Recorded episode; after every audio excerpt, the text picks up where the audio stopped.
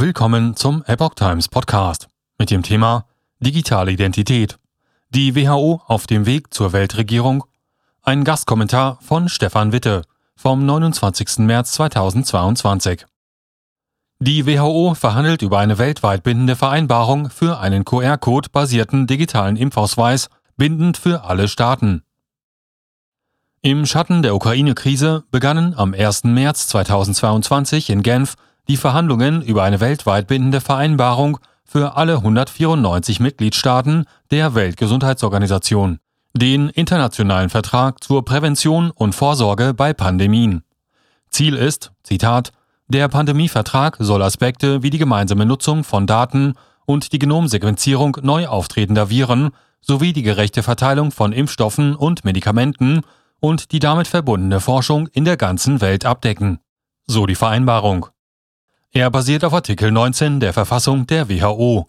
Sollte die Generalversammlung der WHO eine Zweidrittelmehrheit aufbringen, können bindende Vereinbarungen für alle Mitgliedstaaten verabschiedet werden. Keine einzelne Regierung oder Organisation sei in der Lage, die Bedrohung durch künftige Pandemien alleine zu bewältigen, schreibt die WHO. Was ist geplant? Zunächst geht es um die Einführung eines weltweiten QR-Code-basierten digitalen Impfausweises. Dieser solle nach der Überwindung der Corona-Pandemie als Standardverfahren auch für andere Impfungen, zum Beispiel Polio oder Gelbfieber, dienen. Vordergründig geht es also um Gesundheitsschutz. De facto wird dadurch eine globale digitale Identität für jeden Menschen geschaffen. Dabei arbeitet die WHO mit der ID 2020 und mit Gavi zusammen, der globalen Impfallianz, beide maßgeblich finanziert von der Bill und Melinda Gates Foundation. Bill Gates ist gleichzeitig der größte private Geldgeber der WHO. Partner von ID 2020 sind unter anderem Facebook, Gavi, Mastercard, Microsoft, die Rockefeller Foundation und das eng mit den Vereinten Nationen verbundene UNICC.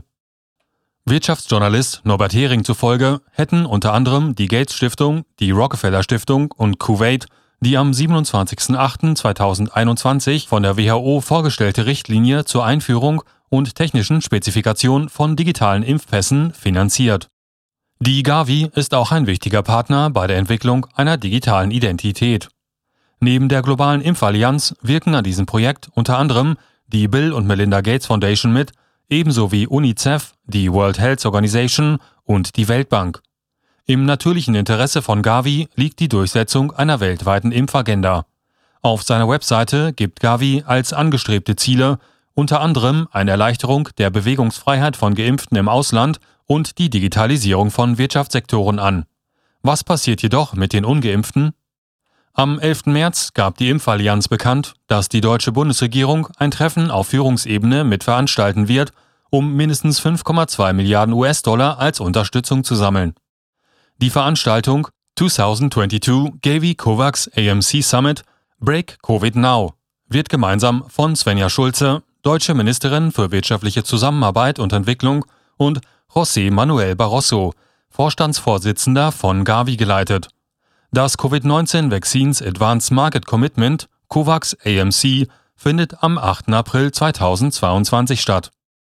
Digitales Zentralbankgeld als eine der Grundlagen der Totalüberwachung.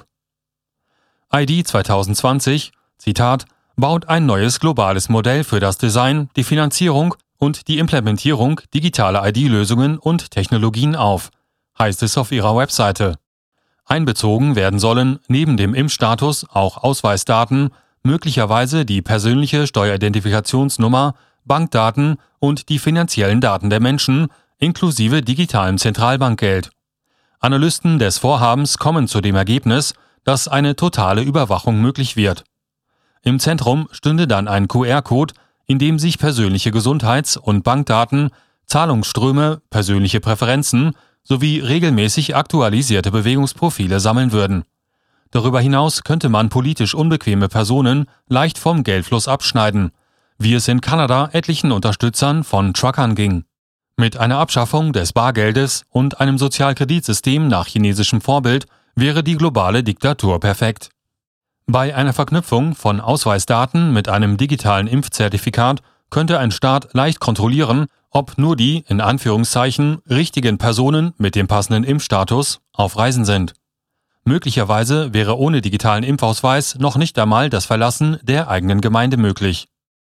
Wie lautet der Fahrplan der WHO? Am 1. März 2022 hat die WHO ein zwischenstaatliches Verhandlungsgremium, kurz INB, eingesetzt. Dieses soll ein internationales Instrument zur Pandemieprävention, Vorsorge und Bekämpfung ausarbeiten und aushandeln, dessen Fortschritte bis zur Sitzung am 1. August 2022 diskutiert werden sollen. Da die nächste Sitzung bereits vom 22. bis 28. Mai 2022 stattfindet, könnte der Termin auch vorgezogen werden. Bei der 76. Weltgesundheitsversammlung im Jahr 2023 soll ein Fortschrittsbericht vorgelegt werden und 2024 schließlich das Ergebnis vorliegen. Dr. Astrid Stuckelberger, die 20 Jahre für die WHO gearbeitet hatte und dann als Whistleblowerin an die Öffentlichkeit ging, bewertet die Pläne der WHO, einen globalen Pandemieakt zu schließen, wie folgt. Da die Definition der Pandemie vor einigen Jahren geändert wurde, in Klammern Fälle auf Grundlage des PCR-Tests, kann sie in jedem Land Gehorsam erzwingen und der Öffentlichkeit WHO-Richtlinien aufzwingen, die nicht nur empfohlen, sondern auch vorgeschrieben werden. Und das klingt nach Macht über das Land und die Welt. So Stuckelberger. Opt-out statt Opt-in setzt nur Russland auf den Erhalt von Freiheit? Bislang hätte nur Russland die WHO darüber informiert, dass man einen solchen Abkommen nicht zustimmen würde, erklärte Stuckelberger. Dieser Umstand ist insofern von erheblicher Relevanz, da gemäß Artikel 22 der WHO-Verfassung sämtliche Entscheidungen für die Mitgliedstaaten automatisch und verbindlich in Kraft treten, sofern nicht fristgerecht widersprochen wurde.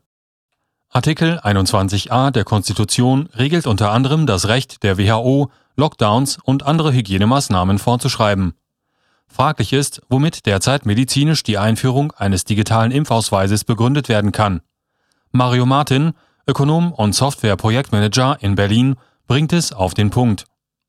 Dass das ganze Konzept bereits vor der Einführung obsolet ist, scheint niemanden zu interessieren.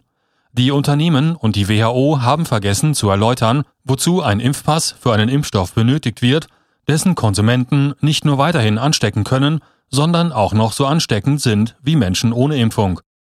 Da die Impfung keinen Vorteil hinsichtlich des Schutzes Dritter liefert, gibt es auch keine Veranlassung, einen Impfpass einzuführen, um den Impfstatus zu überprüfen. So Martin.